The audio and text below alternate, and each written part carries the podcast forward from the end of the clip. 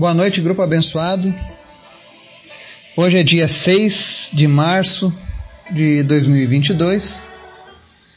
Vamos ao nosso estudo da Palavra de Deus. Hoje o nosso estudo saiu um pouquinho mais tarde do que estava sendo feito. Mas é porque eu cheguei de viagem ontem à noite, arrumando as coisas hoje, enfim. Mas o nosso compromisso com Cristo, nosso compromisso com este grupo continua o mesmo todos os dias. Nós lemos a palavra de Deus, oramos, intercedemos, crescemos juntos, como uma grande família. E como é bom vermos tantas respostas de oração no nosso grupo, né? Como é bom saber que nós temos um Deus que nos ouve, um Deus que está presente em todas as situações das nossas vidas. E hoje eu quero apresentar para vocês o menor versículo da Bíblia, mas não menos poderoso que qualquer outro. Está curioso para saber qual é esse versículo? Logo mais a gente vai ver no estudo. Antes da gente começar o nosso estudo, eu quero convidar você para a gente estar orando e intercedendo, amém? Senhor, obrigado por mais um dia, obrigado pela tua graça, obrigado pelo teu cuidado com as nossas vidas, por tudo que o Senhor tem feito. O Senhor é bom, o Senhor é maravilhoso. Nós te amamos, nós te desejamos, nós queremos mais da tua presença, Pai. Perdoa, Senhor, as nossas falhas. Perdoa, Senhor, os nossos erros. Perdoa, Deus, todas as vezes em que falhamos contigo, mas nos fortalece através do teu Espírito Santo. Fortalece o nosso espírito nesse momento, Pai. Eu te apresento as pessoas que estão nos ouvindo agora. E onde quer que essa mensagem esteja chegando, que o teu Espírito Santo esteja visitando essa pessoa, suprindo ela em todas as suas necessidades, trazendo cura, libertação e salvação em nome de Jesus. Não importa qual seja a enfermidade que essa pessoa está enfrentando agora, em nome de Jesus, sejam curados agora, pelo poder que há no nome de Jesus. Senhor Jesus é poderoso e nós te agradecemos, Pai, porque o Senhor é fiel à tua palavra. Visita aqueles que estão enlutados, visita aqueles que estão sofrendo da depressão, visita aqueles que estão com problemas psicológicos, aqueles que lutam contra o câncer. Em especial, visita o Marcelo nessa noite. E em nome de Jesus, tumores desapareçam, que ele seja completamente sarado em nome de Jesus. Visita cada pessoa enferma nessa hora e que a fé dessa pessoa possa ativar a cura através do teu poder, Jesus. Que nós tenhamos testemunhos de milagres ao amanhecer deste próximo dia. Nós te apresentamos a semana que começará amanhã. Pedimos que seja uma semana abençoada, uma semana de paz, uma semana próspera uma semana onde todos os nossos projetos, tudo aquilo que nós propusermos fazer, possa ser realizado, Pai. Nós repreendemos desde já todo impedimento, tudo aquilo que é contrário, tudo aquilo que vem para atrapalhar a nossa semana, em nome de Jesus, está repreendido agora. E nós queremos te pedir, Pai, ser conosco nessa semana, nos fortalecendo, nos inspirando, nos levando à tua presença, Pai, para orar, para te buscar. Nos fortaleça, Pai. Nós queremos mais de Ti. Nós queremos mais da Tua presença, Pai. Porque nós dependemos de Ti. Nessa noite eu quero te apresentar, Senhor, em especial, a vida da pequena Antonella, que está em Joinville e está esperando coração, artérias e válvulas. Segundo a medicina, ela tem só 20% de chance de vida. Mas o Senhor é poderoso, Pai. E o Senhor tem nos mostrado que, contanto que haja até menos de 1% de chance, é mais do que suficiente para o Senhor realizar um milagre. E eu queria pedir, Senhor, nessa noite, que não seja necessário nenhum transplante nessa criança. Senhor, Tu é poderoso, a Tua palavra não nos deixa dúvidas. Senhor, em nome de Jesus, visita agora essa criança aonde quer que ela se encontre agora. Coloca um coração novo artérias novas, válvulas novas, tudo aquilo que ela precisa, meu Deus, para ter uma vida saudável e feliz. Em nome de Jesus, Senhor, restaura agora, Senhor, o coraçãozinho dessa criança, as suas artérias, suas válvulas. Nós te clamamos agora, Jesus. E Espírito Santo, vai agora onde essa criança encontra-se.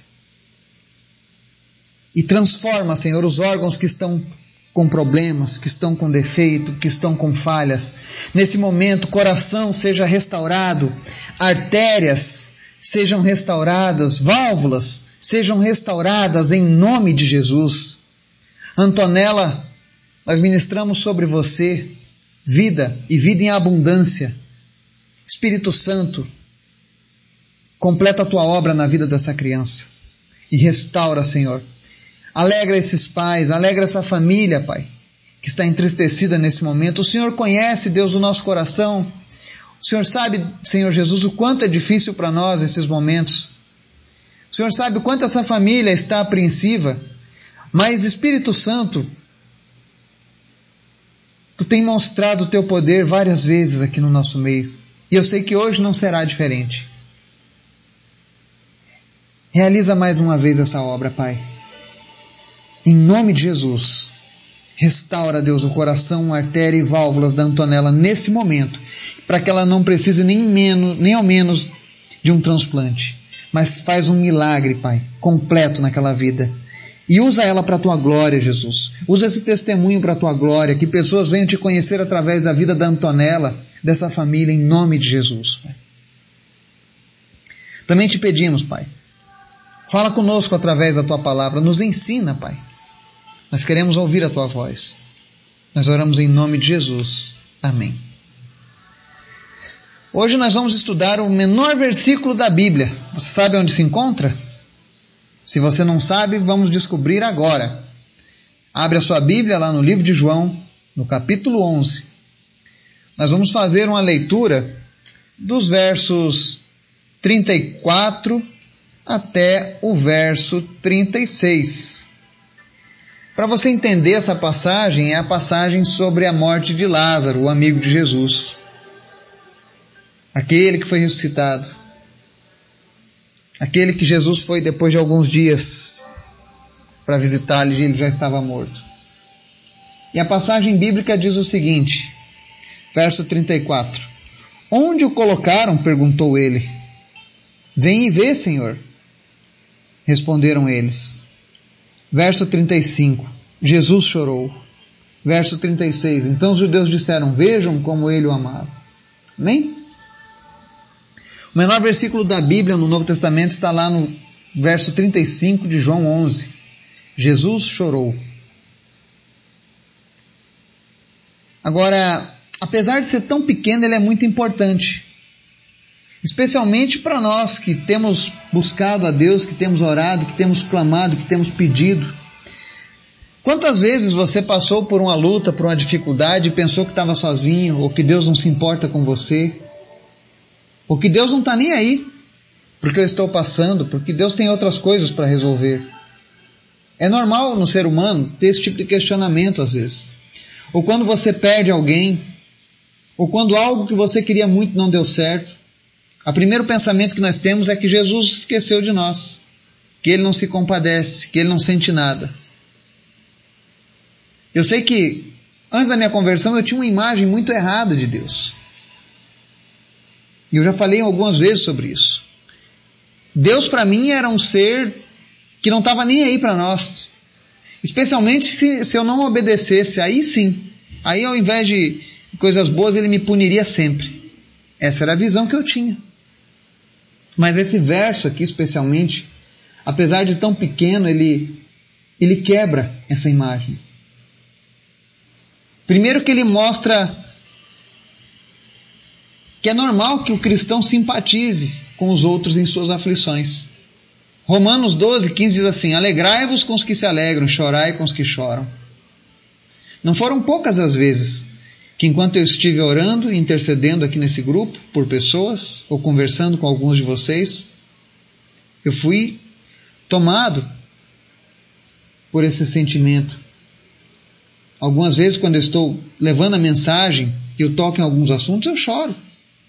E é natural que você chore. E a palavra diz: olha, chore com os que choram. Jesus foi lá para visitar o seu amigo e ele já estava morto. E então ele perguntou onde é que colocaram ele. Então mostraram ele lá dentro daquela onde, o local onde ele estava. E Jesus viu as pessoas chorando, compadecidas. E aí ele viu seu amigo morto. Sabe, é, você vê um exemplo aqui da palavra de Deus da ternura do caráter de Jesus. O mesmo Salvador chorou sobre Jerusalém e sentiu profundamente os pecadores que estavam morrendo. Jesus, a palavra diz que Deus não se alegra com a morte de um pecador. Então, quando alguém morre e ainda não encontrou a salvação em Cristo, não pense você que Deus está feliz com isso. Não, Deus não fica feliz. Deus entristece seu coração, porque o desejo dele era que todos fossem salvos. E Jesus nunca se esquece de ninguém. Aqui você vê Jesus chorando, preocupado, compadecendo com a dor daqueles que estavam chorando. Mas o que chama a atenção é esse versículo. Então os judeus disseram: Vejam como ele o amava. Isso mostra que Jesus não havia se esquecido de Lázaro. Que Lázaro não era menos importante para Jesus. Ao ponto dos próprios judeus, que muitas vezes acusavam Jesus, reconhecerem: Vejam como ele o amava. E por que, que eu estou falando isso sobre esse versículo hoje? Não é apenas para que você tenha esse conhecimento sobre qual é o menor versículo da Bíblia e você poder mostrar para os seus amigos, né? Como Deus tem te ensinado, né? Como você tem conhecido a Bíblia, não. Mas o principal motivo é que eu quero que você se sinta consolado nesse dia. Eu não imagino o tamanho da luta que algumas pessoas estão passando nesse momento. Eu não, eu estou querendo fugir desse clichê. Mas é um fato. Muitas pessoas passam por lutas. Os ucranianos estão passando por uma luta. Os russos, que são contrários a essa guerra, estão passando por uma luta. A Europa está passando por uma luta. O mundo está passando por uma luta. E você muitas vezes também está passando por uma luta. Seja uma enfermidade, seja um câncer, seja alguém que partiu ou alguém que está para partir, porque a situação é crítica. E eu sei que nesses momentos, como eu falei antes, pode passar na sua mente que você está sozinho, mas eu quero dizer para você: você não está sozinho. Existe um Deus maravilhoso um Deus que nos ama. Um Deus que nos ama tanto que ele foi capaz de enviar o próprio filho para ser oferecido em sacrifício, para morrer no nosso lugar pelos nossos erros. Então você já tira uma base do tamanho do amor de Deus. E aqui mostra que esse mesmo Deus ele se compadece dos seus amigos. E a palavra de Deus diz que quando nós entregamos a nossa vida a Jesus, ele passa a ser, ele diz: "Olha, eu não chamo vocês mais de discípulos, mas de meus amigos". Será que você consegue imaginar nesse momento, aí onde você está? Eu queria que você mentalizasse agora, criasse na sua, na sua mente agora essa imagem. Pense no Jesus com os olhos mais ternos deste mundo com o olhar mais carinhoso e cheio de amor do mundo. Pensa nesse Jesus agora, olhando para você e dizendo: Eu sou seu melhor amigo. Eu jamais vou te abandonar. Eu jamais te deixarei. Pois é, Jesus nunca vai se esquecer de nós. Mesmo que você esteja se sentindo sozinho nesse momento, tenha certeza. Jesus está contemplando a sua luta. Ele está com você nesse momento. E se você está chorando, porque a dor é muito grande, entenda que Jesus está chorando com você também. Porque Ele te ama. Ele nos ama. E a palavra de Deus deixa bem claro que Jesus ele se despiu da sua glória de Deus e veio como um homem para essa terra. Ele conhece as nossas dificuldades, ele sabe das nossas dores. Jesus foi um homem como eu e você. A diferença é que ele nunca pecou. Ele era um homem cheio da presença de Deus. Mas ele sentiu dor, ele sentiu raiva, ele sentiu amor pelas pessoas, ele sentiu tristeza quando partiram pessoas, assim como quando partiu Lázaro, ele chorou. Ele não era um Deus arrogante, ignorante com todo mundo, não. Ele era um Deus que se compadeceu das pessoas. Ele veio viver essa experiência, o que é estar na nossa pele. Ele sabe disso. Sabe, primeiro porque nos criou e segundo porque ele optou em passar 33 anos da sua vida eterna aqui na terra conosco, dessa maneira como nós vivemos. Então nunca pense que Jesus não entende o que você está passando nesse momento. Jesus sabe exatamente o que você está passando. E Ele te ama. Ele não se esquece dos seus filhos. Ele não se esquece dos seus amigos. E lembre-se de nunca perder a esperança. Quando Jesus chegou para abordar a família de Lázaro, todo mundo tratava Lázaro como uma morte sem volta. Mesmo ele sabendo que Jesus, as pessoas sabendo que Jesus tinha o poder de trazer os mortos à vida novamente. Mas ainda assim a família de Lázaro duvidava no coração que Jesus fosse fazer isso naquele momento. Assim como eu sei que tem pessoas agora estão duvidando do que Deus pode fazer, porque você está olhando apenas para o problema e não está olhando para o Deus que pode resolver os problemas. A família de Lázaro não esperava que Jesus fosse fazer o que fez. Primeiro Jesus chorou, mostrou que amava Lázaro e amou ao ponto de trazer ele de volta. Então, creia, até mesmo depois que as coisas tenham se perdido, creia. Deus pode fazer um sobrenatural acontecer na sua vida, não importa a situação. Jesus, segundo Hebreus 13, 8, diz assim: Jesus Cristo é o mesmo ontem e hoje, e ele o será para a eternidade. Jesus não mudou, ele continua chorando com as pessoas, ele continua amando as pessoas, ele continua lembrando quem são seus amigos. E você? Como está hoje o seu coração com relação a Jesus? Você está se sentindo sozinho? Se você estiver ainda se sentindo sozinho, eu oro agora, Espírito Santo de Deus, manifesta a tua presença no coração dessa pessoa, no entendimento dessa pessoa. Nós repreendemos agora todo espírito de solidão, toda apostasia, tudo aquilo que afasta, Senhor, as pessoas da tua presença. E que em nome de Jesus essa pessoa agora possa sentir o teu carinho, o teu amor, a tua amizade. Que ela possa sentir a tua presença, Deus, e saiba que ela não está sozinha.